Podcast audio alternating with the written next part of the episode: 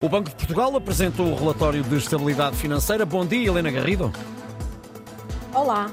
Olá, Helena, bom dia.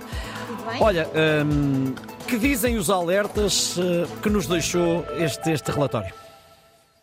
Bom, eh, alguns e sobretudo algumas perplexidades. Diria que, excepcionalmente, eh, o Banco de Portugal parece estar mais pessimista e mais preocupado do que as agências que avaliam os riscos de Portugal. Nós já falámos disto no início da semana, lembras-te, Lembro, Ricardo, sim. sobre a Moody's.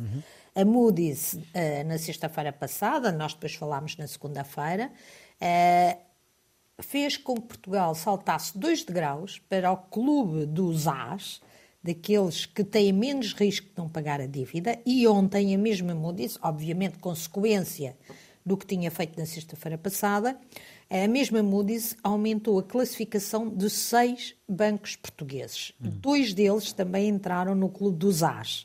A Caixa, Geral de Depósitos e o BCP, o Santander já lá estava. Portanto, perante isto, o que ouvimos do Banco de Portugal foi um tom muito mais péssimo. Muito, se calhar o muito estou a exagerar, mas um tom bastante, ou, ou mais pessimista, tiro muito, bastante, etc., mais pessimista do que eh, as agências internacionais. Quer o governador do Banco de Portugal, Mário Centeno, quer a vice-governadora Clara Raposo, sublinharam o- a crise política e deram, parecem ter dado, um peso suficiente à crise política para eh, verem o horizonte como mais, eh, mais com nuvens mais carregadas.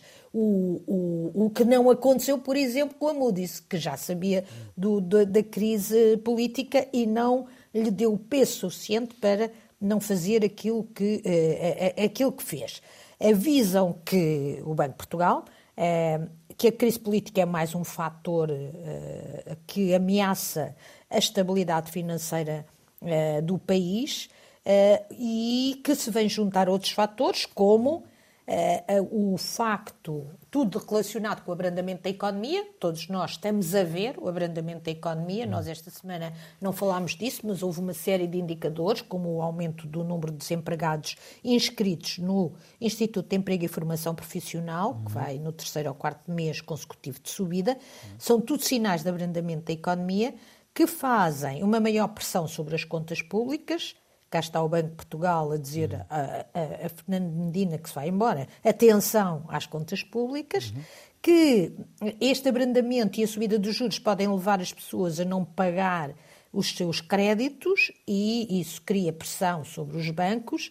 O mesmo acontece com as empresas que contraíram créditos de curto prazo, a taxa variável podem estar aqui com problemas e há sinais disso de não pagarem, de não serem capazes de pagar as dívidas e eh, a queda do preço eh, das casas, mas penso que isto eh, todos nós desejávamos, penso que todos nós, menos eh, os bancos, se a queda for muito significativa e estiver ligada ao crédito à habitação.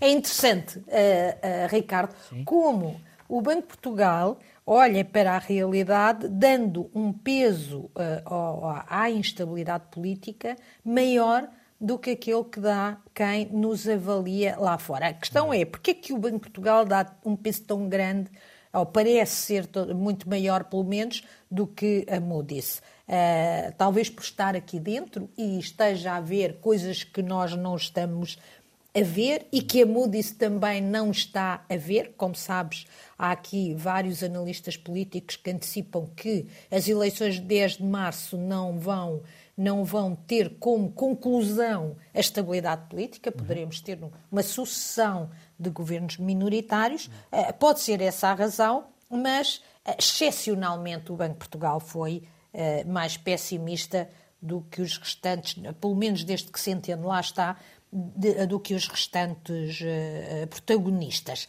Seja como for, Ricardo, eh, levando em conta estes alertas, eu diria que nós, para sermos prudentes, para estarmos preparados, eh, assinarmos e subscrevermos a máxima que eu refiro aqui muitas vezes, como o seguro mo- morreu de, Morreu velho, velho. que o melhor é nós acreditarmos mais nas versões mais pessimistas.